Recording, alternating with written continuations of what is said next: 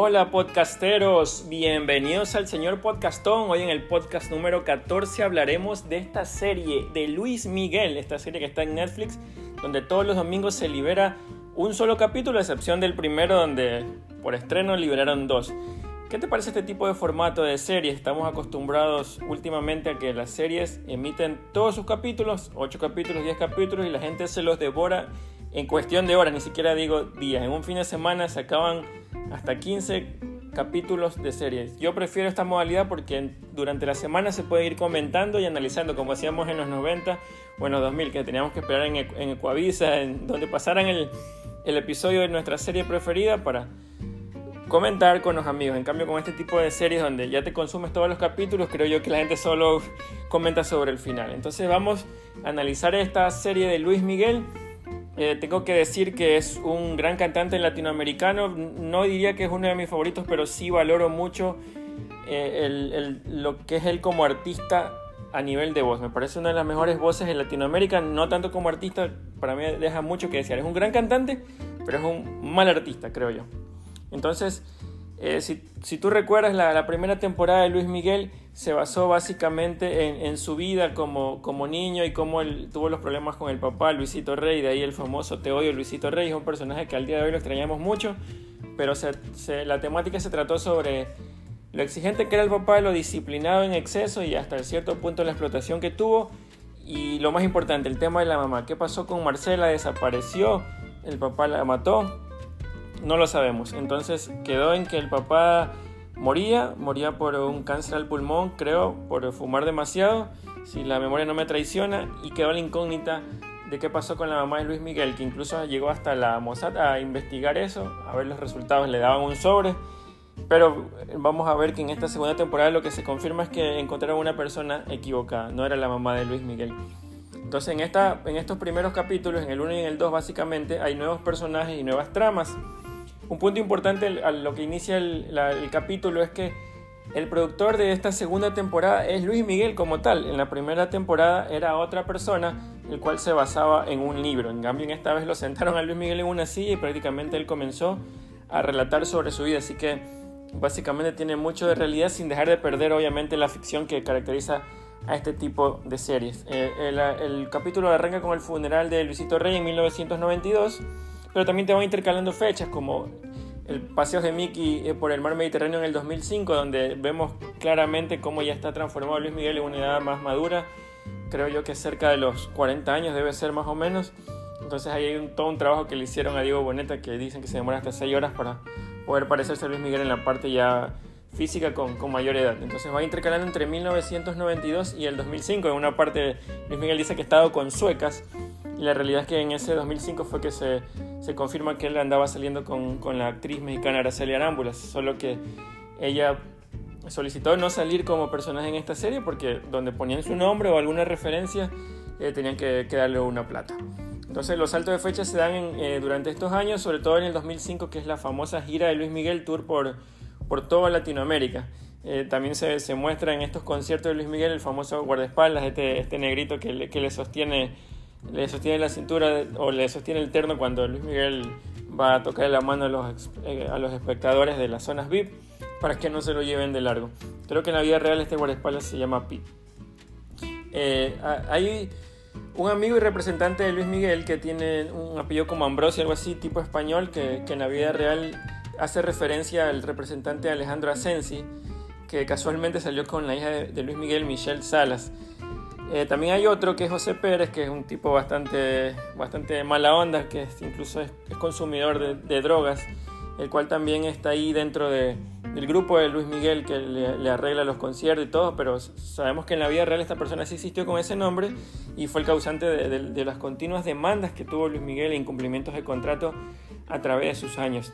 Inclusive otro punto importante de este, de este José Pérez que, ves con camisas estrafalarias en la serie es que fue el culpable de que se distanciaran Luis Miguel y uno de sus grandes amigos, el, burro Van Ranking, este, este actor mexicano que sale en series o en programas como Miembros al Aire, por ejemplo. El, también hablamos del hermano pequeño de Luis Miguel que, que, se llama Sergio, que era recién nacido en la primera temporada, en esta segunda temporada tiene una edad... Eh, de unos 8 o 10 años y, se ve cómo la familia de, por parte de Luisito Rey de España trata de inculcar el canto, pero Luis Miguel prácticamente se los quita y, evita que él sea cantante. De hecho, en la vida real, él lo aísla de la música y lo manda a vivir a Guadalajara. De hecho, creo que hasta el día de hoy no se sabe mucho acerca de, ese niño, que si, si, te fijas bien se parece mucho a Luis Miguel de niño de la primera temporada y es porque es hermano de Isan Yunas, que es el que, este, este chico español que interpretó a Luis Miguel Niño en la primera temporada. Otro personaje importante que se une a este staff de, Luis Miguel es un tal Patricio Robles, que, en la vida real no existió con ese nombre, sino que como Mauricio Baroa, que fue el representante de Luis Miguel a partir de 1993 cuando murió Hugo López, el famoso representante argentino, hincha de River, que, que tiene póster de, River Play campeón del, 1986, de 1996 en sus oficinas. Lo interesante de este Patricio Robles, o más bien de este Mauricio Baró en la vida real, es que consiguió que Luis Miguel pudiera cantar con Frank Sinatra, su máximo ídolo, este ícono de la música estadounidense en el año 1994, 1994 perdón, en su disco eh, de duetos, donde interpretaron la, canción Fly With Me. Entonces, eh, y esto por los adelantos de la serie que tenemos, sabemos que sí se va a, dar esta, esta reunión entre Luis Miguel y, y Frank Sinatra. Dicen las historias por ahí urbanas que en el momento que Frank Sinatra, al único cantante latinoamericano que, que invitó a su tributo fue Luis Miguel, desde ese momento Luis Miguel no creía en nadie y se volvió este tipo de cantante totalmente alejado de los medios y, súper súper eh, complicado con sus temas. Eh, también un punto importante que, que, que, nos da a conocer este, estos capítulos, sobre todo el 1, es los problemas de audición de Luis Miguel y lo meticuloso que es él con los sonidistas. Si tú te has fijado en concierto de Luis Miguel, te recomiendo que, que veas en, YouTube el concierto de Luis Miguel en Viña del Mar del año 2012, considerado el, el mejor concierto de la historia de Viña del Mar. Vas a ver que si bien el concierto es bueno, el, el, sonido no es tan bueno. Bueno, yo no sé mucho de música, pero se nota un Luis Miguel un poco fastidiado con los sonidistas. Entonces, en el 2005 hablan que tuvo un problema en Perú eh, hubo unos cables mal conectados, unos problemas con unas máquinas viejas, un concierto que, Luis Miguel no quería hacer, pero los representantes lo consiguieron con, bastante dinero. Entonces este, tuvo un problema en el audio que incluso el problema que realmente tuvo fue tinnitus, que, si bien no se menciona esta enfermedad, eh, hace que tenga problemas de sonido y problemas de, balance y de, y de equilibrio como persona. Y esto lo tuvo fuera de los escenarios durante un año. También te indicaba que Luis Miguel en esta parte eh, se logra reunir con su tío, el, hermano de, Luisito Rey, y, prácticamente lo golpeó para que le diga dónde está su madre Marcela y este le dice que está en Las Matas, aquella casa en España donde, ya viven otras personas y Luis Miguel eh, le dice a la mujer que, que, le va a comprar esa casa para poder investigar si está la mamá ahí, pero al final de cuentas Luis Miguel se... Eh, toma un poco de conciencia y sabe que al intentar indagar un poco más sobre la muerte de su mamá, eso le va a repercutir de forma quizás negativa en su carrera musical más adelante. Y bueno, también las declaraciones de agotamiento de Luis Miguel, eh, eh, porque no se sabía realmente este problema en, la audición de él. En el 2015, recién al diario Clarín en Argentina, le reveló esos problemas, a 10 años después. Hay una parte importante y central en esta en, esta, en este capítulo número 2 de la segunda temporada es la canción Hasta que me olvides, que muchos pensamos que se lo dedicaba a alguna ex y cuántos se lo dedicamos a, alguna chica y está inspirado en la mamá. Porque luego de la conversación con Hugo López, donde le dice, deja saber que ya no busques más a tu mamá, él comienza esta canción y ¿cómo la hace? Supuestamente Patricio Robles agarra unos cassettes ahí que están en el olvido y, y le dice a Luis Miguel, escucha y esta canción va a pegar, es buena, pero en la vida real no pasó así porque el burro Van Ranking en una entrevista cuenta que Luis Miguel en una reunión en, la casa de Luis Miguel se la escribió en una servilleta especialmente para él. Es una canción totalmente famosa y ahorita está reventando las listas de popularidad con la serie en las plataformas de, de música. Se hace bastante hincapié en el disco Aries de 1993. Hay que recordar que Luis Miguel es de este signo porque es nacido, si no me equivoco, el, el 19 de abril.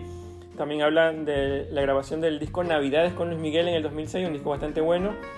Eh, no fue fácil grabarlo porque Luis Miguel recién salía de su problema de audición que tuvo paralizado un año. En este disco Aries está la canción Suave, de la cual vamos a hacer hincapié en el capítulo número 3, y qué nivel de mujer, y obviamente hasta que me olvides.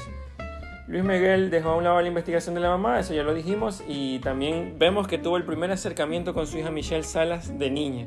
Vemos que tuvieron un abrazo bastante conmovedora y que causó varios, varios memes y varios comentarios en las redes sociales. En el capítulo número 3 eh, se hace referencia a un romance de Luis Miguel con Patricia Manterola, esta cantante del grupo Garibaldi. Realmente yo no lo conocía, realmente no soy de mucha farándula, pero fue un romance no tan publicitado como quizás pudo haber sido con, con Sofía Vergara, con Mariah Carey, eh, con Milka de Llanos, etc. Entonces quizás no duró mucho.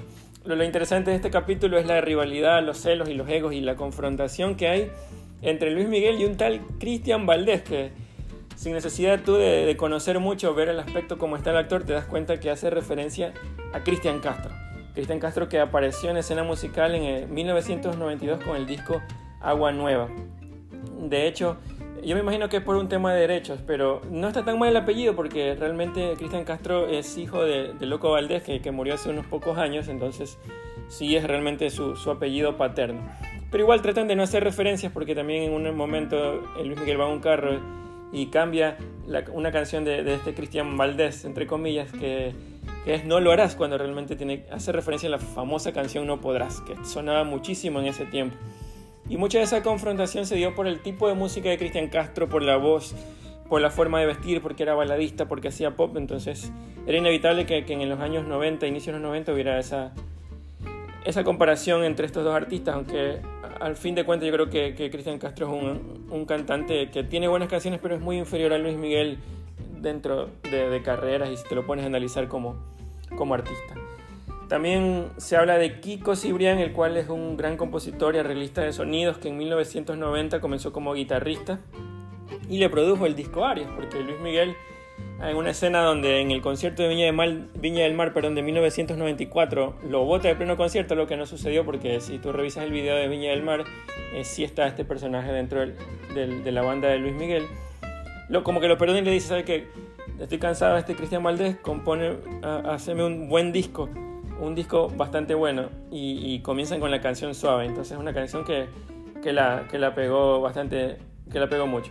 Luego aparece ya Michelle Salas con 18 años, esto situado en el 2005, eh, donde vemos que hay una relación con Luis Miguel, pero Luis Miguel prefiere comprar una casa antes que la hija viva dentro de la suya. Entonces comienzan a haber estos problemas entre la hija mayor, entre los hermanos, por eso en el, durante el 2005, si te das cuenta ya Luis Miguel eh, se lo ve bastante solo, ya no está en los hermanos, entonces hubo mucho distanciamiento por, el, por este ego que tiene este artista. Y para acotar algo más de ese concierto de Viña del Mar, está bastante bien hecho, incluso tiene tomas originales del, del canal de Viña del Mar, del concierto como fue en la vida real. La ropa similar, lo único fue que en ese concierto Luis Miguel tenía barba, algo que es bastante raro en aquel tiempo. Pero la interpretación es bastante, bastante buena en esa parte. Y bueno, eh, finalmente podemos decir también que Luis Miguel después se va a Miami, entonces vamos a ver cómo lo interpretan esto. Y, y, y este productor Asensi termina vacilando con la hija. Vamos a ver cómo muestran esto durante, durante la serie. Eso fue más o menos un resumen de todos estos tres primeros capítulos de la serie de Luis Miguel. Espero que durante la semana pueda hacer ya uno por uno para no, no acumularlos de esta manera y poder analizar a, al mayor detalle. Todos los domingos sale a las 7 de la noche y vamos a tratar de analizarlos. Acuérdate que aquí en el señor Pocastón analizamos todo tipo de cosas. Podemos hablar de farándula, podemos hablar de fútbol, hemos hablado de, de CrossFit, hemos hablado de temas serios como el coronavirus. También es posible que, que hablemos de, de, temas económicos y temas políticos, incluso ya más profundos. Pero es un tema que también te entretiene y que creo que tú debes conocer un poco de historia musical. Recuerda escuchar este y otros episodios en tu plataforma preferida, en Spotify, Google Podcast, Apple Podcast o YouTube. Y recuerda que en el señor Pocastón tú puedes ser el próximo invitado.